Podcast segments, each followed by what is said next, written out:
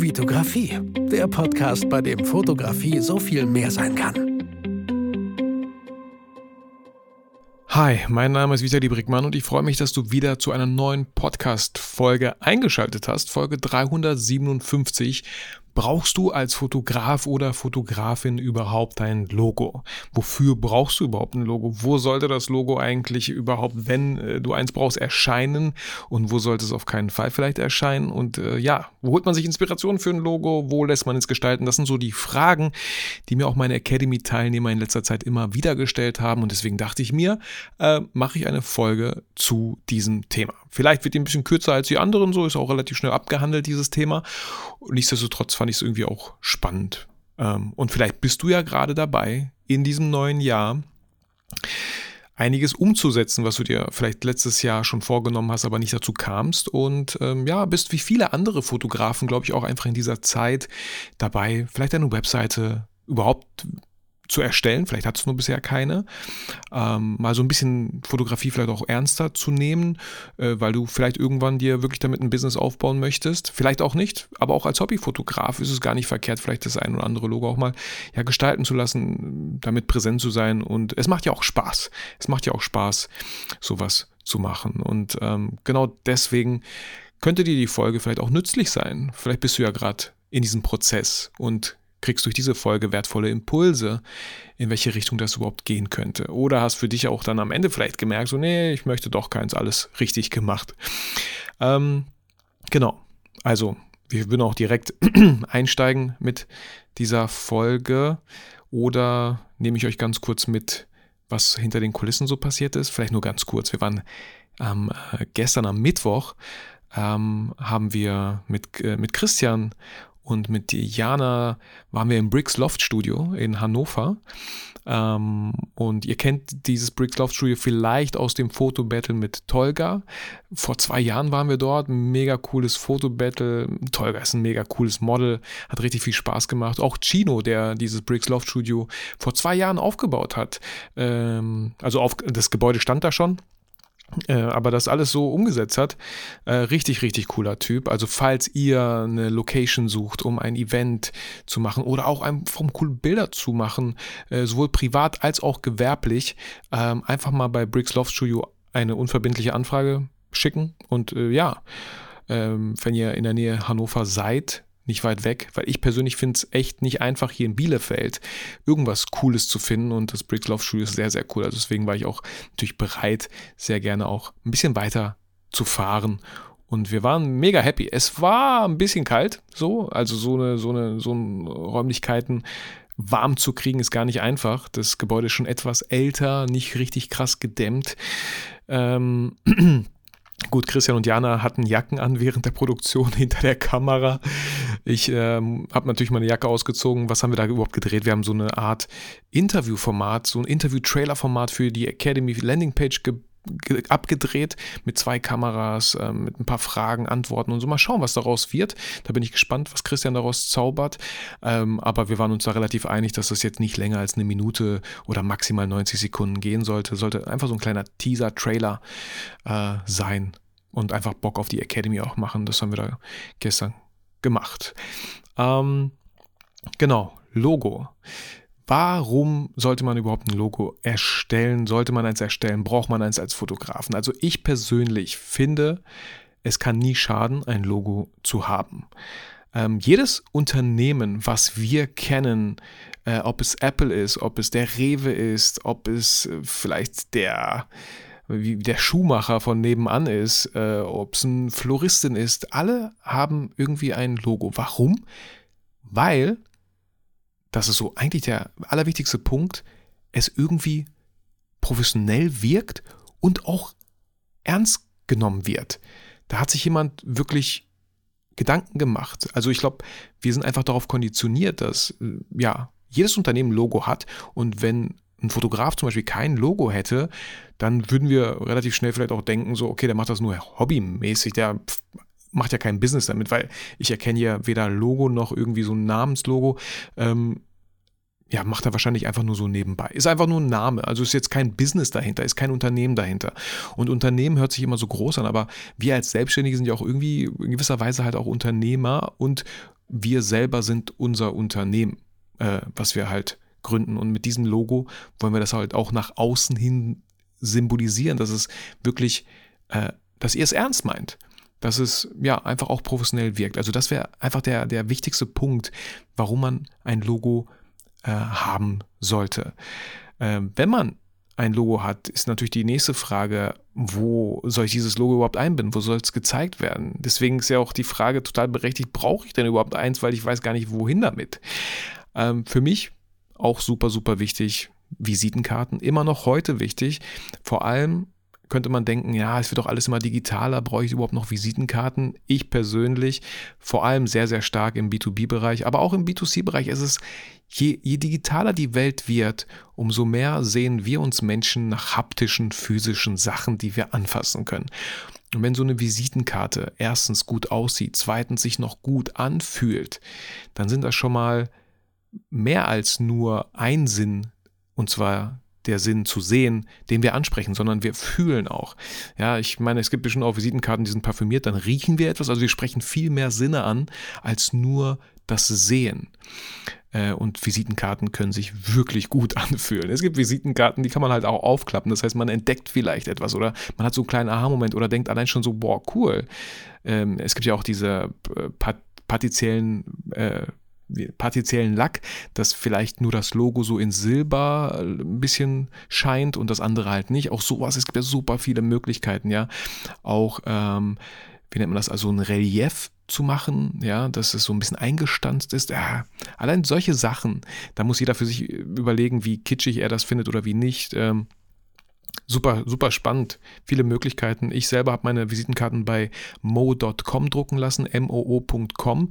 Und bei meiner Visitenkarte, die ist sehr minimalistisch gehalten. Was ich bei ihr so schön finde, ist, ähm, sie, also es ist, sie ist weiß, aber dazwischen ist noch ein dunkelgrau. Genau so wie auch die Schriftfarbe, die Farbe von meinem Logo auf der Visitenkarte. Und hier, wenn wir über das Logo reden, eine Visitenkarte hat halt zwei Seiten und auf der einen Seite ist nur mein Logo, nur mein Logo, nur das Zeichen und auf der Rückseite sind dann die ganzen Kontaktdaten. Und auch hier habe ich es relativ schlicht gehalten.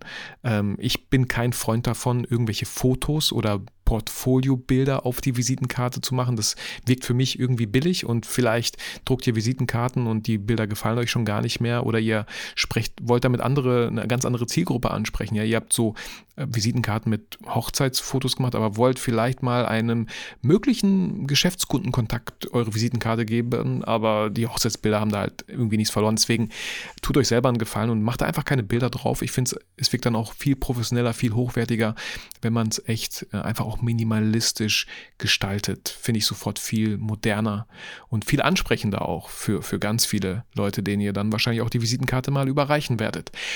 Wo gehört für mich noch so ein Logo hin? Auf jeden Fall ins Angebot oder natürlich auch auf die Rechnung dann.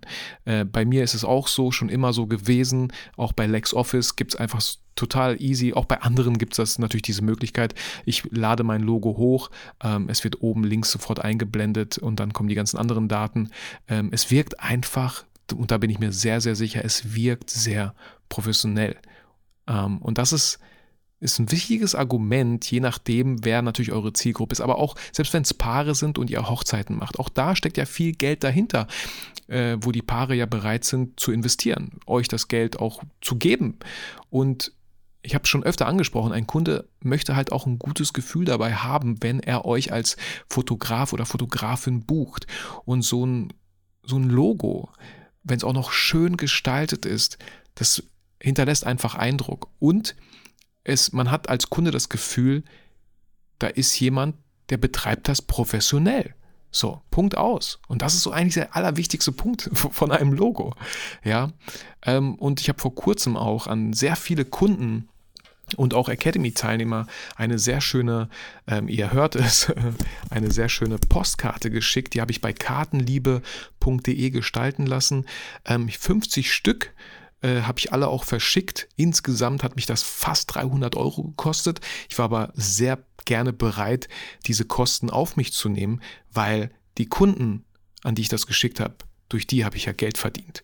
Und das ist einfach so ein Zeichen der Wertschätzung und auch so ein Zeichen, um mein eigenes Branding einfach nochmal zu stärken. Ähm, ich habe super tolles Feedback, nicht von allen 50 bekommen, aber von, von vielen, von denen ich das Feedback bekommen habe, haben gesagt, wow, allein schon der Umschlag sah so sexy aus. Ich wollte das gar nicht öffnen. Und wenn man es öffnet, ich habe sogar mein Logo als so ein Siegelsticker auch bei Kartenliebe bestellen lassen und äh, habe das dann auf den Umschlag geklebt. Also man, die Leute haben sich nicht mal getraut, das Siegel zu zerreißen, weil wenn man den Brief öffnet, muss man das Siegel zerreißen. Ähm, das wollten die halt nicht tun, aber ja gut, ne, äh, muss man halt dann tun. So, jetzt habe ich es auch hier zerrissen, weil tatsächlich hab, ist eine Karte zurückgekommen. Von 50 ist eine Retour zurückgekommen und zwar liebe Grüße an Marcel Scherdwittis.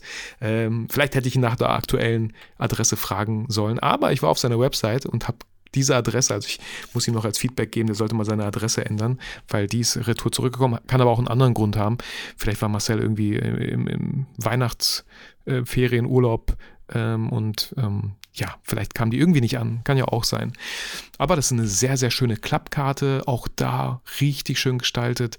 Ähm, mein, mein Logo, mein Name in Silber, die Karte in Blau, ähm, auch ein Bild von mir, um einfach nochmal, ja, das Band, das Vertrauen ähm, mit Kunde, mit mir und dem Kunden einfach nochmal zu stärken, fand ich irgendwie so eine richtig schöne Geste und äh, werde sehr wahrscheinlich noch einige Sachen bei kartenliebe.de ähm, in Auftrag geben. ähm, also kann ich auch total absolut empfehlen, kartenliebe.de. Ähm, genau, und da kam sowohl natürlich auf den Briefumschlag mein Logo, ähm, ich habe halt dieses Zeichen, so wie ein V, und darunter steht Vitali Brickmann, also so ein Namenslogo, also Name plus, plus ein Symbol ist mein Logo. Ähm, genau.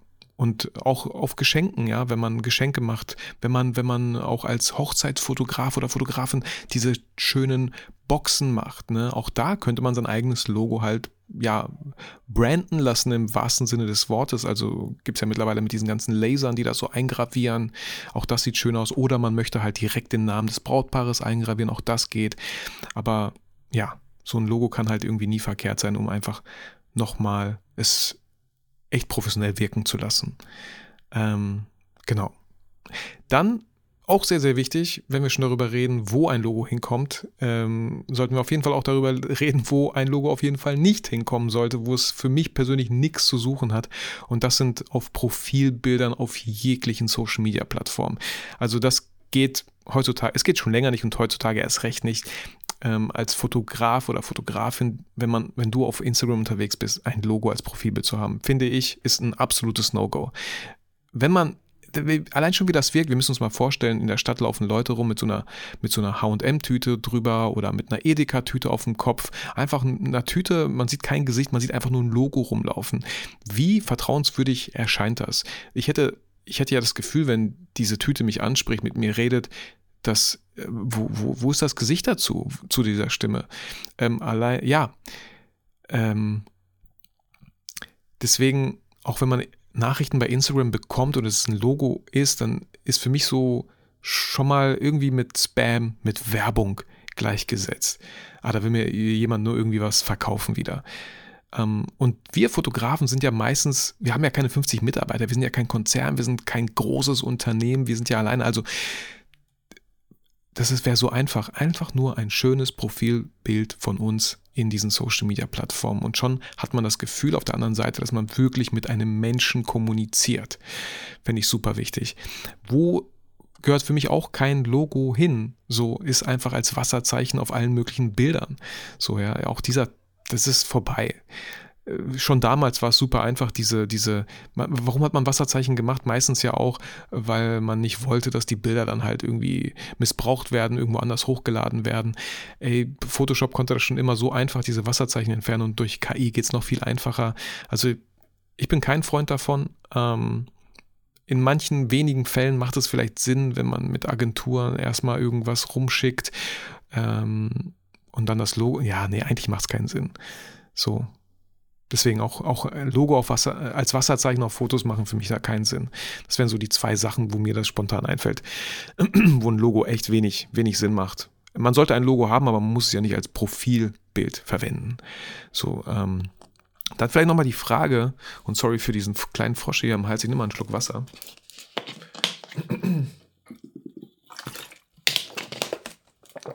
Wo ähm, oder wie, wie sollte das Logo dann aussehen überhaupt? Ja, auch da gibt es ja verschiedenste Möglichkeiten. Und hier habe ich mal für mich so einmal den Punkt gemacht, wenn man Privatkunden hat, also B2C-Kunden, darf es für mich persönlich auch gerne mal ein bisschen kitschig wirken, vielleicht so ein bisschen verspielt. So, da darf auch vielleicht eine Kamera im Bild sein oder das O in deinem Namen, vielleicht eine Linse, wenn euch das gefällt. Also auch hier super, super wichtig, wenn euch etwas gefällt, dann ist das schon mal ein guter Ansatz und ein guter Weg. Nichtsdestotrotz sollte es vielleicht auch in mancher Hinsicht nicht zu billig wirken. Es gibt so viele, es, es kann so schnell so billig wirken und so überladen auch wirken. Und wie gesagt, im Privatkundenbereich, vor allem wenn es um Hochzeiten geht, so, dann darf es wirklich sehr schön auch mal geschwungen und edel aussehen. Immer noch das, wo ihr euch vielleicht auch als Männer wohlfühlt. Ja, bei Frauen darf es gerne total geschwungen sein und so gibt es ja auch super viele schöne Beispiele, von, bei denen man sich inspirieren lassen kann. Für mich persönlich, äh, wenn wir Richtung B2B gehen, Geschäftskunden, dann fände ich zu kitschig, ein bisschen unpassend. So ähm, im B2B-Bereich darf es gerne minimalistisch sein, modern sein. Äh, weniger ist so viel mehr in diesem im B2B-Bereich. Äh, da muss es nicht immer unbedingt eine Kamera sein, um nochmal zu symbolisieren. Es steht ja meistens drauf, ja, Vitali Brickmann, Fotograf und Filmemacher zum Beispiel. Da steht das ja schon drin, dass man Fotografie macht, dass man Video macht. Da muss nicht noch unbedingt eine Kamera im Logo sein, für mich unbedingt. Es gibt ja auch äh, Namenslogos, ähm, ja, ähm, einfach nur Vitali Brickmann Fotografie, Vitali Fett Brickmann, vielleicht nicht so fett gedruckt und darunter dann Fotografie. Da kommt es nochmal vielleicht auf die Schriftart an und auch hier bei der Schriftart äh, kann man auch vieles falsch machen. Also Comic Sans würde ich natürlich nicht empfehlen. Das, es gibt Schriftarten, die wirken einfach total übertrieben, total äh, zu kitschig, ähm, irgendwie ja, und dann gibt es einfach Schriftarten, die wirken sehr seriös, sehr modern ähm, wenn man einfach mal den Vergleich nimmt zu, zu Apple, so, wenn, wenn das einem irgendwie dieser Look zusagt, darf man sich auch gern daran vielleicht orientieren. Also wirklich weniger ist so, so viel mehr bei diesen Sachen. Und wenn wir schon bei ähm, Inspiration sind, dann kann man auch gerne hier Pinterest nutzen. Einfach mal äh, Fotografie-Logos eingeben, Fotografie-Namenslogos eingeben und dann kriegt man schon super viele Möglichkeiten. Und hier ist immer meine Vorgehensweise, wenn ich mich inspirieren lassen wollen würde, einfach bei Pinterest durchschauen und immer äh, direkt ein eigenes Pinterest-Board erstellen mit mein zukünftiges Logo vielleicht. Und dann erstmal alles an diese Pinwand pinnen, was man erstmal gut findet. Und wenn man dann soweit ist und vielleicht so, ja, 20, 30 Sachen auf diese Pinnwand gesetzt hat, die man gut findet, hat man schon so mal viel so einen besseren Überblick, was einem eigentlich gefällt und welche, in welche Richtung es schon mal gehen kann. Auch eine gute Inspiration ist natürlich Fiverr. Ähm, nicht nur als Inspiration, sondern auch gleich zum nächsten Schritt, wo man es gestalten lassen kann. Auch bei Fiverr, wenn man Fotografielogos eingibt, kriegt man schon mal, ähm, ja, wie sagt man, Freelancer angezeigt, die solche Logos halt auch gestalten. Und da kann man auch schon mal schauen, welche Möglichkeiten gibt es überhaupt? Was für Logos können überhaupt gestaltet werden? Und wenn da ein Logo dabei ist, was euch direkt anspricht, dann könnt ihr auch schon direkt den nächsten Schritt gehen und es dann halt auch gestalten lassen. Ähm, ich selber habe tatsächlich mein Logo, ähm, ich glaube, es vor zwei Jahren passiert.